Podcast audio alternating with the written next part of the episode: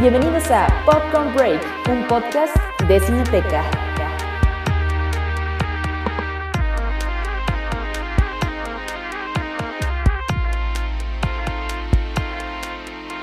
Break. Buenos días, buenas tardes y buenas noches. Me llamo Sofía Soto, soy la presidenta del Grupo Estudiantil Cineteca y me da mucho gusto volver a saber de ustedes. El día de hoy estaremos platicando un poquito sobre Austin Butler, su participación en la película de Elvis Presley y también la trayectoria que ha tenido en Disney y Nickelodeon. El día de hoy me acompañan.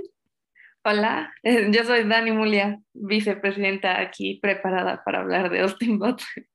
Gracias por estar aquí, Dani. Um, y yo soy em, Norma Fernanda Gómez Monroy y yo estoy muy feliz de poder participar en este podcast sobre un tema que me apasiona y sobre Austin Butler, obviamente. También muchas gracias por estar aquí, Normita.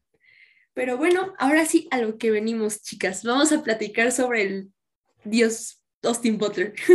ok, um, ¿alguna de ustedes ya había como visto eh, que ha participado Austin Butler? Ah, pues más o menos, o sea, solo como que sus roles en, en Disney, como cameos y así, pero más o menos. ¿Tú? Pues, o sea, yo, yo, recuerdo que de niña em, vi que eh, Austin Butler participó en la película de Las aventuras de Sharpay. No sé si la viste, Normita.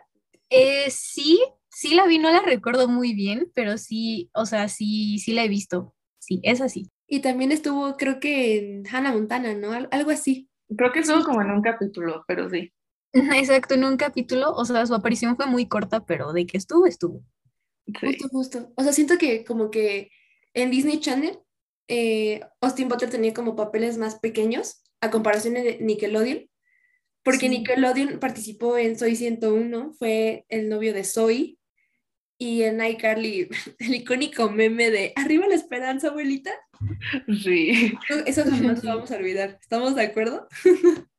No sé, nunca. Es épico.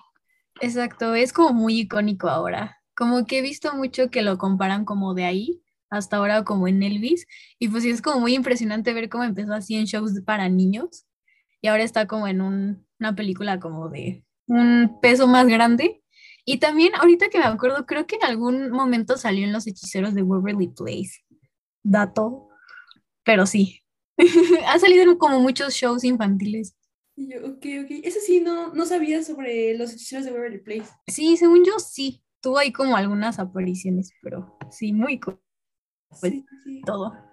Pues es que casi todo, o sea, creo que la mayoría de los artistas, actores, que han participado como en Disney Channel o Nickelodeon. Hay algunos que pues sí han pasado al olvido, ¿saben? Pero hay otros que sí han tenido como una mayor trayectoria. Zendaya. Ah, Zendaya. Zendaya, Zendaya. Totalmente. De a todo ritmo. Em, no sé en qué otro programa actuó o película. He's Undercover. Exacto. Ah, también, sí, sí, sí, Cover. Justo, justo. Y ahora, o sea, véanla, está participando en Euphoria, ganó, este, creo que fue un Emmy. Un Emmy, sí. Es la más joven, creo, en ganar Mejor Actriz de los Emmy. Algo así. Emmy.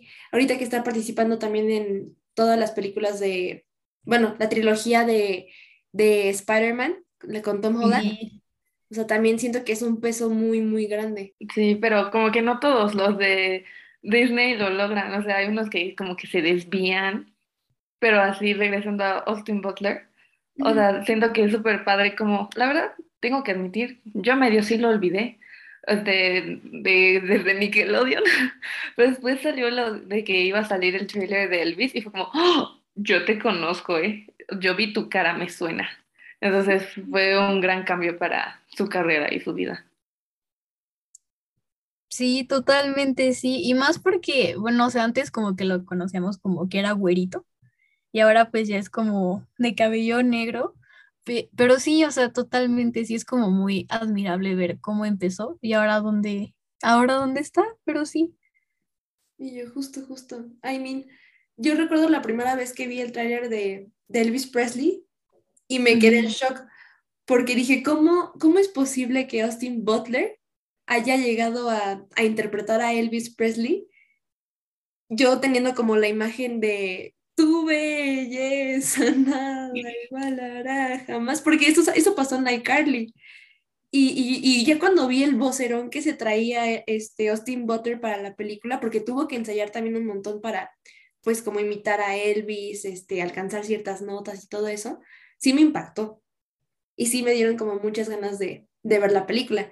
Entonces, ¿qué les parece si vamos como discutiendo un poquito la cinematografía de Elvis Presley? ¿Les late? Sí. Sí. Y yo, va, va, va, va,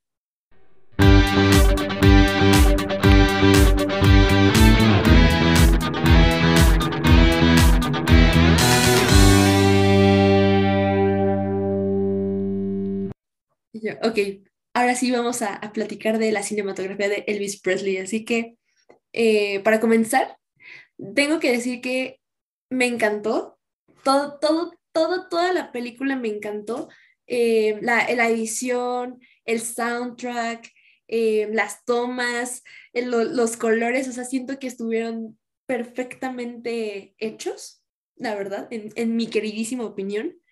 Y aparte, no sé, o sea, sí me sentí como con la vibe de los 50, pero no, no sé si ustedes recuerdan este, como que hacían como los cambios de escena, pero ponían como imágenes o no sé, como que te sentías como si estuvieras drogado o algo así, porque estaban muy bien hechos los efectos, entonces daban como la ilusión de que tú estabas pasando por lo que estaba pasando Elvis. Sí, creo que otra cosa que también me encantó fue como en la película pusieron tipo de narración a el productor slash manager.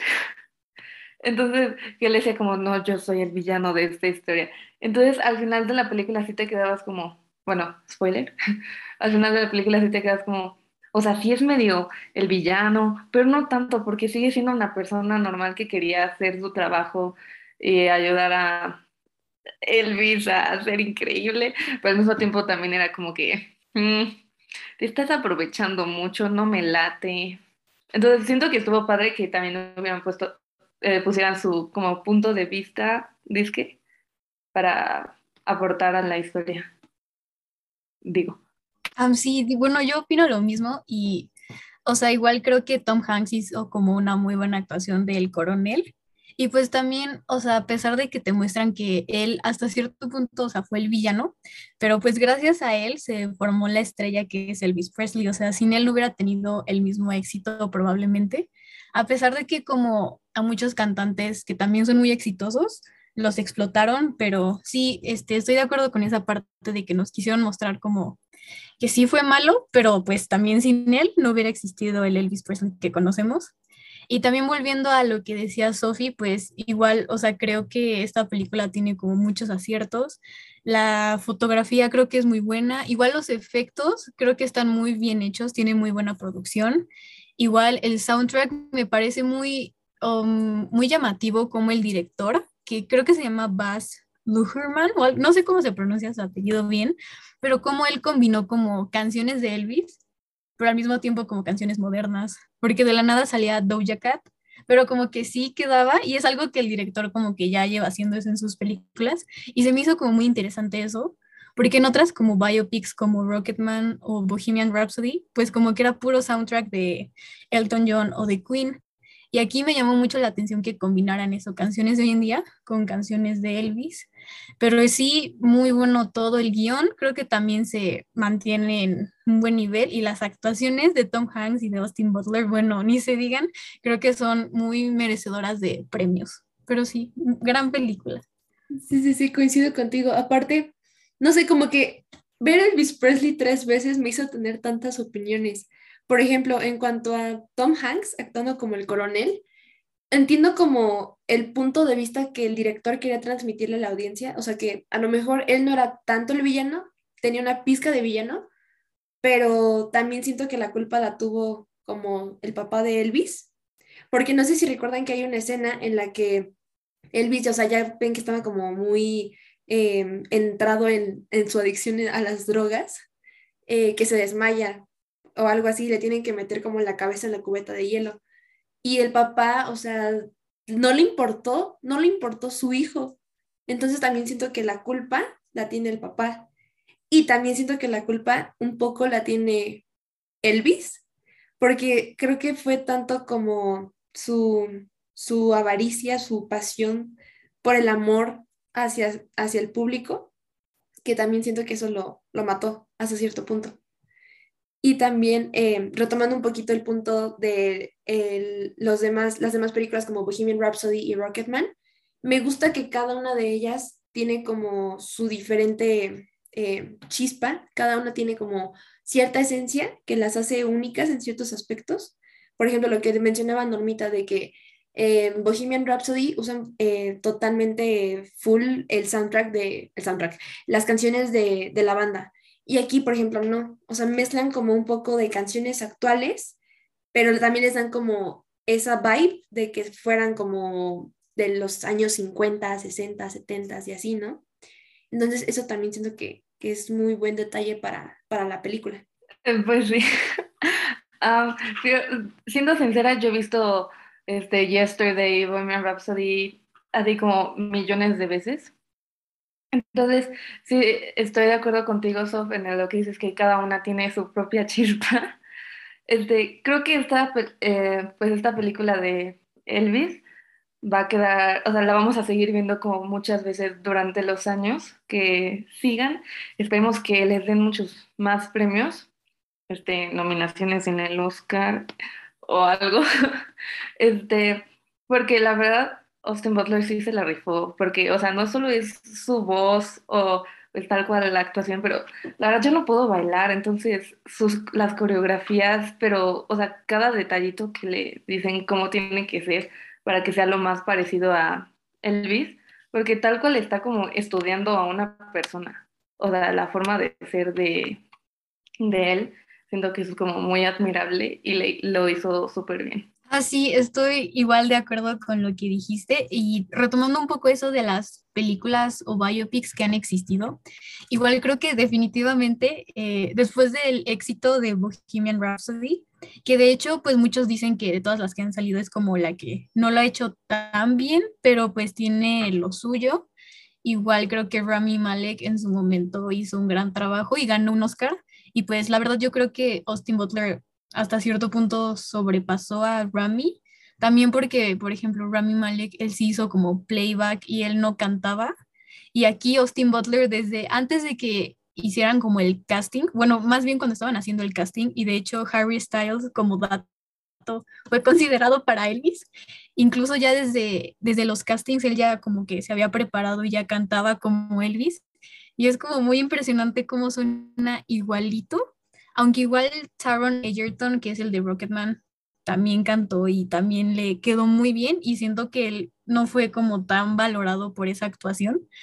Es como muy underrated su, esa película y su actuación, pero igual tiene lo suyo.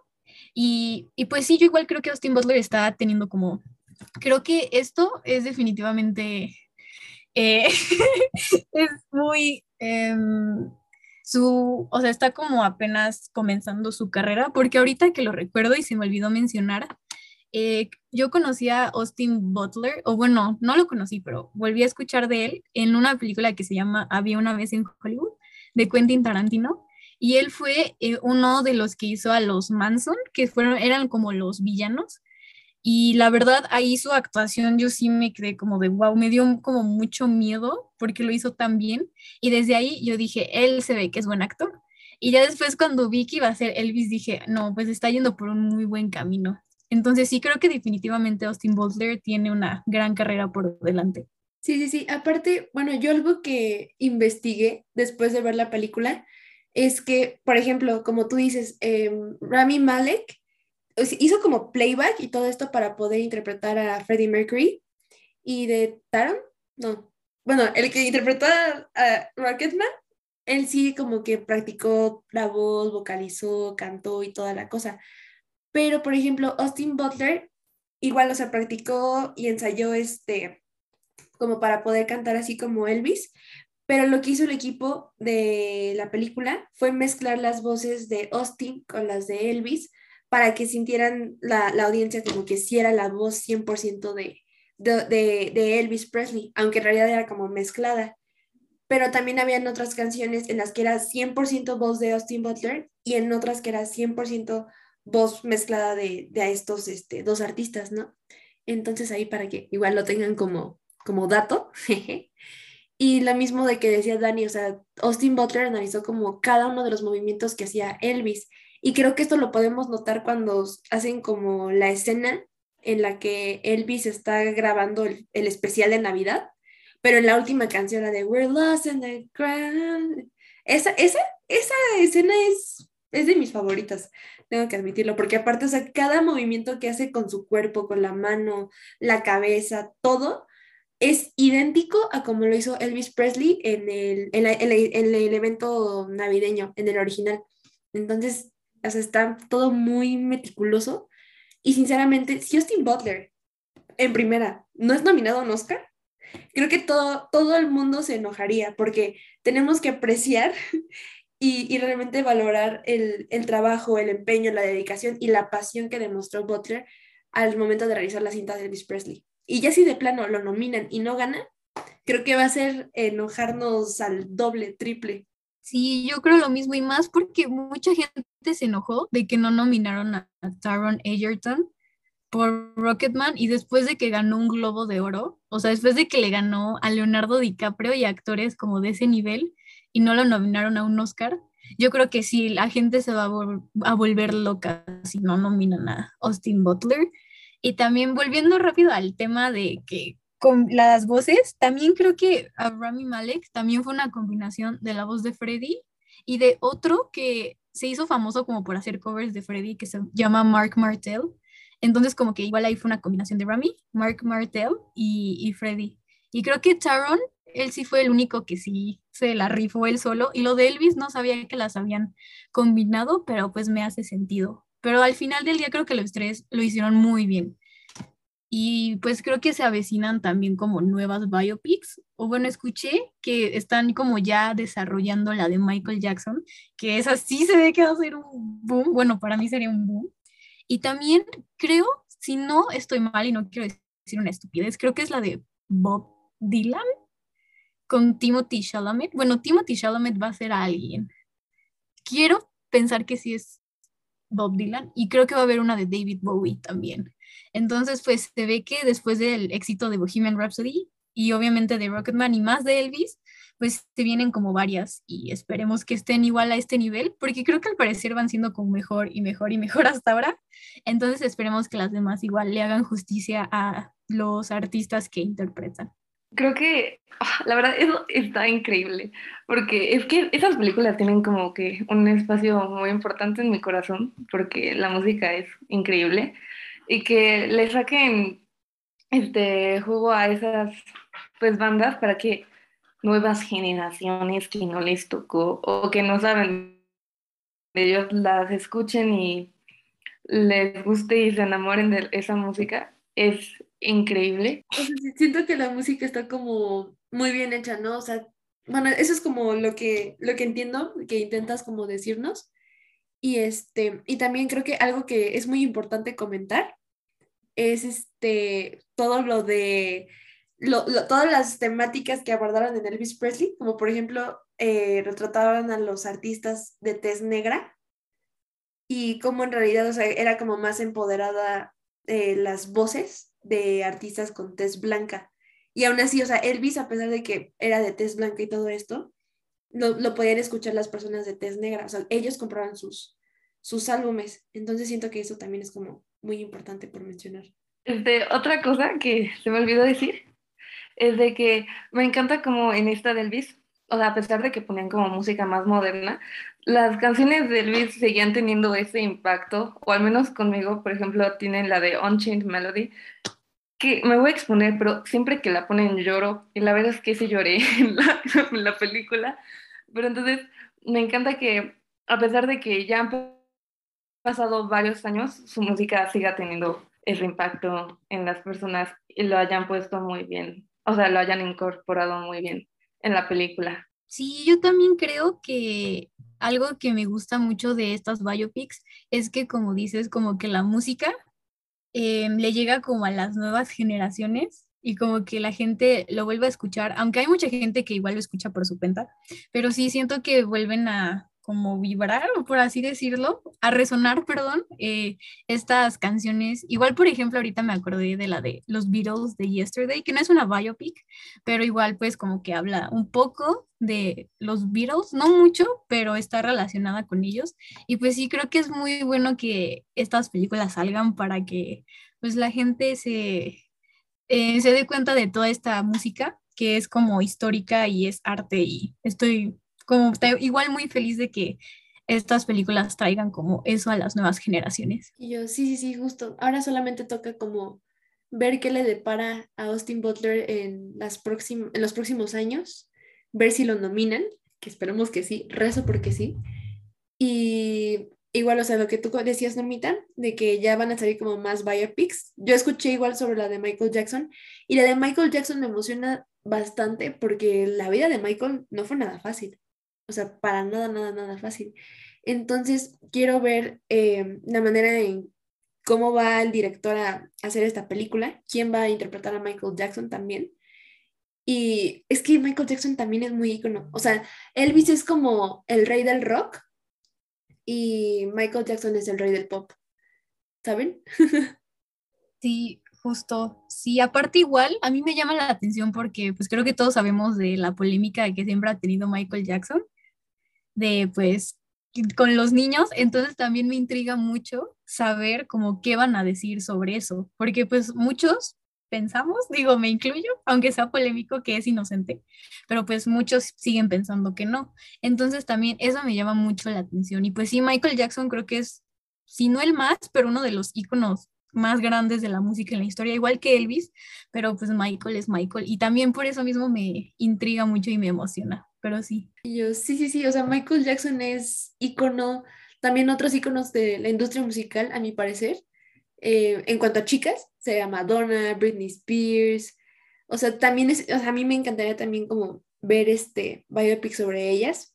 Ojalá, ojalá en algún momento pase, pero mientras tanto hay que estar pendientes a las próximas nominaciones al Oscar, a los semis, y, y ver que nuestro queridísimo Austin Butler arriba la esperanza ahorita eh, merezca el reconocimiento que, en realidad debe de tener.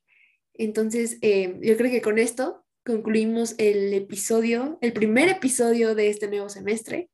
Y eh, queremos recordarles a las personitas que nos están escuchando que no olviden seguirnos en nuestras redes sociales como arroba cineteca metepec.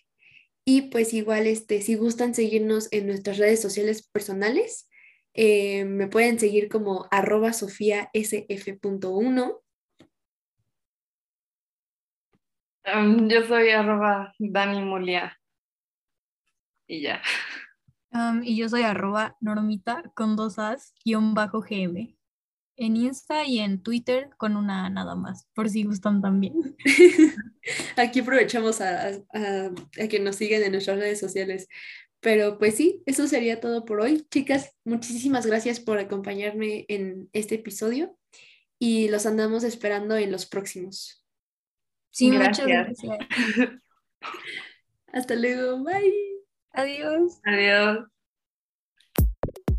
Los estudiantes de la Prepa Tecmetepec, integrantes del grupo estudiantil Cineteca, les damos las gracias. Esto fue Popcorn Break, un podcast lleno de cine.